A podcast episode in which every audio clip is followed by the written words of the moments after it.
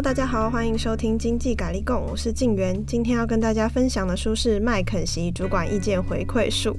这本书听起来好像有一点艰涩难懂，但其实它是非常实用的好书哦。这本书也是台北新创人才顾问公司的 consultant 邱建业推荐。在上一本书《立下界限》当中呢，我们就已经介绍过他了。他本身是念临床心理学的，因为自己创业当老板的缘故，所以这本书对他来说也是有很大的用处哦。本书的作者呢，是横跨台日韩三地的超人气顾问服部周作，是个日本人哦。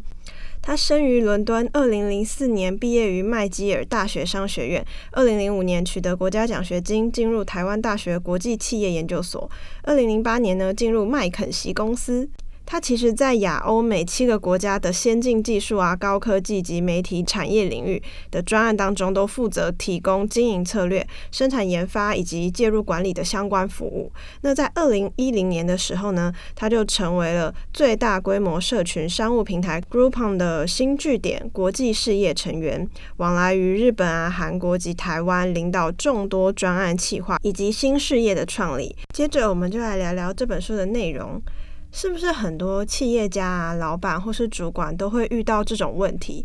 员工总是左耳进右耳出，已经说了好几次，下属却还是达不到标准。但是在你坦率说出意见之后，却被认为是在找麻烦。所以很多主管啊，甚至会想说，那干脆能避免就避免，不要给意见好了。不过啊，这不是一个有效使团队进步的方法。那么要怎么跟下属沟通会比较有效呢？这边的话呢，我们会使用“意见回馈”这个词，因为这本书就叫做“意见回馈术”嘛，比起沟通，听起来好像更高大上一点了。那如果意见回馈的目的是考核跟评价，就很容易沦为一方一直挑毛病，另一方拼命找借口，想办法灭火的攻防角力战。如果真正想要改善现况、提升成果，得要将重心放在人才培育上面。这本书呢，就是天下领导者的福音，告诉你怎么样的意见回馈，能够让下属啊或是团队成员有所成长，以及提高工作的品质与成果。如果你也想知道一流的领导者是如何回馈他的意见，一定要认识这本书哦。我们先来前后比较一下下列这些意见回馈的句子。前一句是资料还没有做好吗？先拿来让我看一下，细部的修正可以晚一点再做。那第二句是。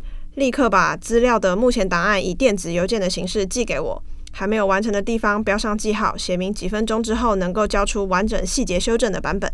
再来第二种，前一句是你刚刚的简报我根本听不懂你在说什么。好，再来是你刚刚的简报刚开始的回归分析跟后来的投影片内容有点衔接不上，所以你讲了两分钟，大家已经被你搞糊涂了。再来一个比较正面一点的。前一句是你刚刚的简报真是太棒了，后一句是你把艰涩的内容说得浅显易懂，还能够配合聆听者的理解能力，在一瞬间改变了表达方式。这种沟通的高度技巧实在令人赞赏。而且在这种团队才刚遭遇到挫折的时期，你这段开场白真是太完美了。不知道大家听完之后认为哪一个意见回馈是比较好的呢？是前者还是后者呢？留言告诉我们你的想法，你的意见对我们来说真的很重要哦。其实意见回馈该怎么做，或许见仁见智。但是作者推荐的做法主要都是后者。很多人可能会疑惑：诶，意见回馈不是应该要尽量说的简单扼要吗？太过唠叨会不会被讨厌呢？其实很多人都会抱着这样子的疑问，尤其是商业人士，绝大部分的人都有这样子的想法。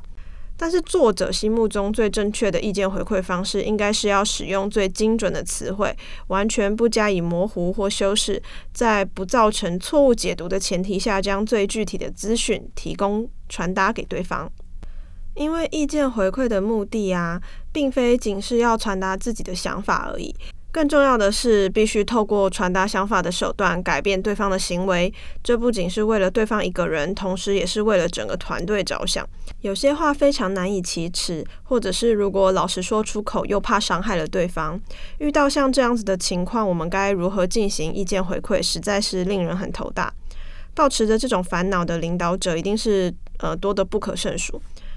这是理所当然的事啊。所以如何进行意见回馈，嗯，绝大部分人都不知道应该要向谁学习，几乎都只能靠自己摸索。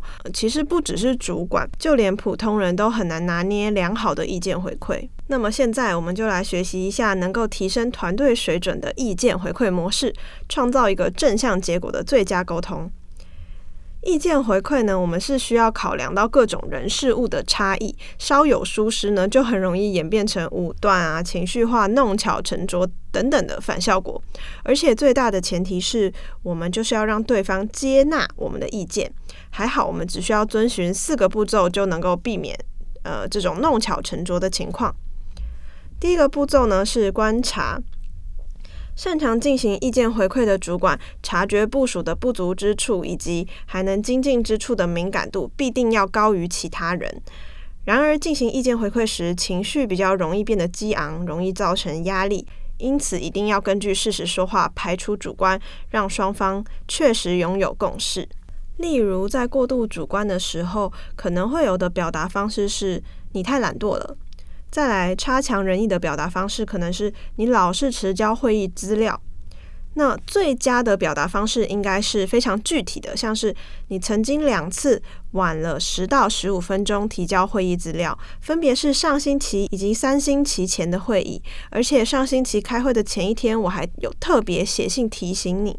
这边呢，我们可以非常明显的看出差异。最佳的表达方式十分具体。而且可以让对方非常清楚你的困扰以及他自己的问题到底在哪。那步骤二呢，是倾听。简单来说呢，积极倾听就像是向对方强调，我把百分之百的心神放在你面前，仿佛全世界只剩下我跟你，其他人都不存在。听起来好像是进入了一个浪漫的爱情故事，是吗？不过这么做的好处就是能够快速赢得他人的信赖，这样呢也有助于降低自我主张。也就是说，能站在我只是从客观的角度表达我对你的观察结果，要不要改由你自己决定的立场。积极倾听呢是一件知易行难的事。呃，这边呢我们就举出一些倾听时必须要注意的技巧，像是仔细听清楚对方说的话。呃，听完全部听完之后再发言，站在对方立场倾听，先不要下判断。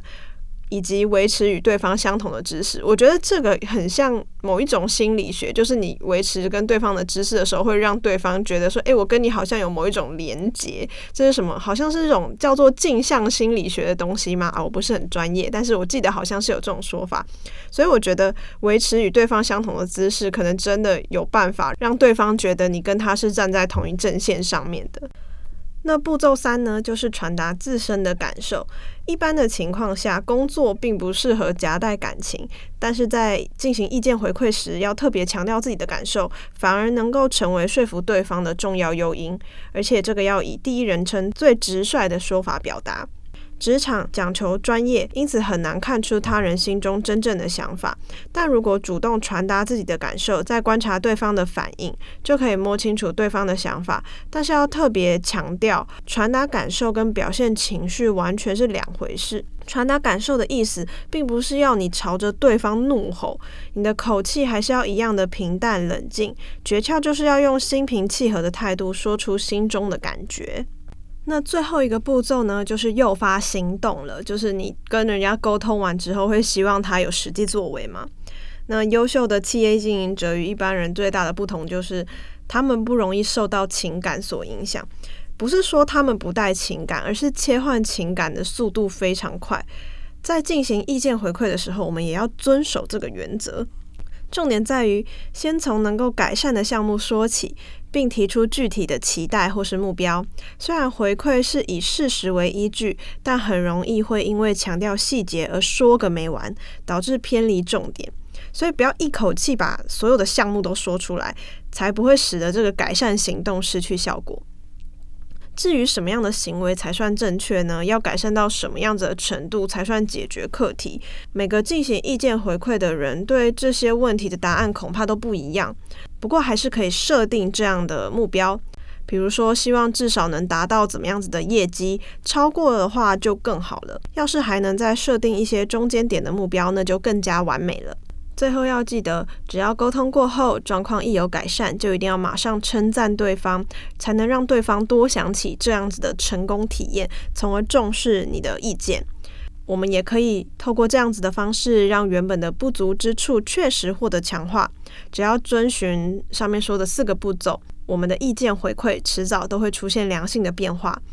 那除了主管之外，其实大家都希望自己的意见能够被听到、被接纳，所以我们必须要认真聆听周遭人的反馈，学习沟通，创造良性循环，这对生活上也是很有帮助的哦。如果我们有听众是主管或是顾问，也欢迎留言告诉我们，你平常都是用什么方法跟下属沟通的呢？我们非常重视你宝贵的意见，你们的意见也是我们持续成长的动力哦。现在我就是在现学现卖。好，疫情容易让人心慌慌，让我们多听几本精选好书，解解闷。感谢大家的收听，如果有任何问题以及建议，或想跟我们聊聊，请不要客气，来信告知我们，我们会很开心帮大家解答。下次再见哦，拜拜。